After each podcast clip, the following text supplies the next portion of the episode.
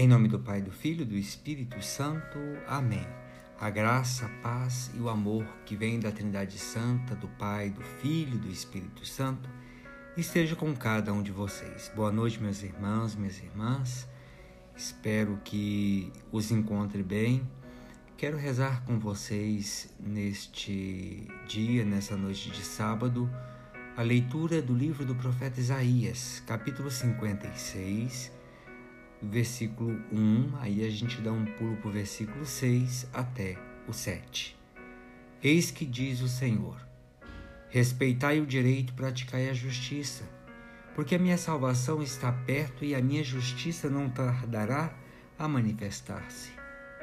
Quanto aos estrangeiros que desejam unir-se ao Senhor, para o servirem, para o amarem o seu, para amarem o seu nome e serem seus servos, se guardarem o sábado sem o profanarem, se forem fiéis à minha aliança, hei de conduzi-los ao meu santo nome, hei de enchê-los de alegria na minha casa de oração.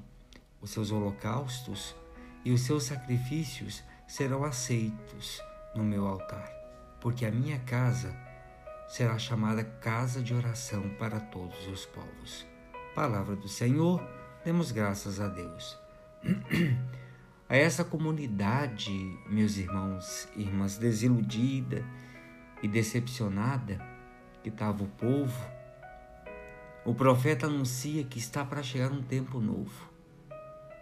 O que caracterizará essa nova era é a presença na comunidade do povo de Deus, da salvação, esse povo de Deus que também é da justiça.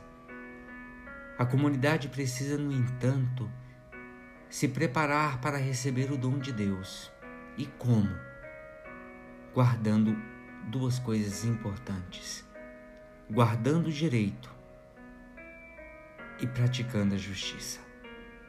Até aqui a promessa não apresenta nada de verdadeiramente novo. A justiça foi pregada e anunciada vezes sem conta. Com estas mesmas palavras, ou com outras semelhantes, Deus fala da justiça. E Deus falou por todos os profetas de Israel. A, ver, a verdadeira novidade aparece a seguir. A salvação que Deus vai oferecer não se destina apenas a Israel, mas aos estrangeiros também. Trata-se de uma espantosa revolução no universo religioso do povo de Deus.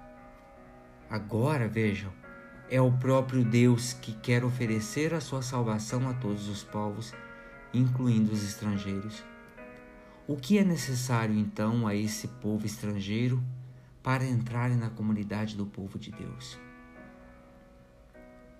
A necessidade de desejar unir-se ao Senhor para o servir, para o amar e para ser seus servos.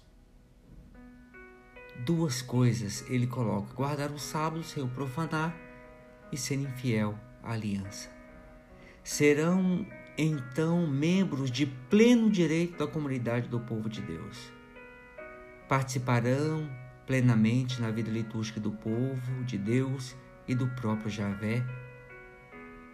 Javé os conduzirá ao templo onde poderão oferecer seus sacrifícios, suas oferendas, como os, os, os israelitas.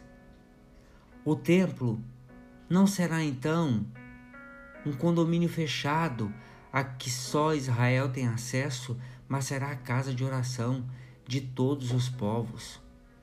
Essa perspectiva deve ter conhecido uma tal dificuldade para se firmar em Israel que, mesmo na época neotestamentária, os estrangeiros que visitavam Jerusalém não podiam passar da esplanada exterior do templo, chamado Átrio dos Gentios. E em lugar podiam e em nenhum caso eles podiam adentrar a esses átrios. Também nós vivemos num mundo de contradições. Por um lado, o intercâmbio de ideias, de experiências, de notícias, o contato fácil, rápido e direto com qualquer pessoa em qualquer canto do mundo. contribui para nos abrir horizontes, para nos ensinar o respeito pela diferença, para nos fazer descobrir a riqueza de cada povo e de cada cultura. Por outro lado, temos o egoísmo, a autossuficiência, o medo dos conflitos sociais, o sentimento de que um determinado estilo de vida pode estar ameaçado. Provocam o racismo e a xenofobia e levam-nos a fechar as portas àqueles que querem cruzar as nossas fronteiras à procura de melhores condições de vida. Não é, evidentemente, uma questão simples que possa ser objeto de demagogia. No entanto, o nosso Deus convida-nos a abrir o nosso coração à universalidade, à diferença. Os outros, homens e mulheres estrangeiros diferentes, com outra cor de pele, outra língua, com outros valores ou outra religião, são irmãos nossos que devemos acolher e amar. A igreja é a comunidade do povo de Deus. Todos os seus membros são filhos do mesmo Deus e irmãos em Jesus. Embora pertençam a raças diferentes, a culturas diferentes, a estratos sociais diferentes. No entanto, todos são lá acolhidos da mesma forma. O rico e o pobre são sempre tratados da mesma forma nas recepções das nossas igrejas aqueles que têm comportamentos considerados social ou religiosamente incorretos. São sempre tratados com amor e acolhidos com respeito nas nossas comunidades cristãs? Ou são tratados como cristãos de segunda? Nós te bendizemos, Deus, nosso Pai. Desde as primeiras alianças, nos deixa conhecer o teu amor sem fronteiras. Ninguém está excluído da tua escolha abres as portas do teu reino a todo ser humano.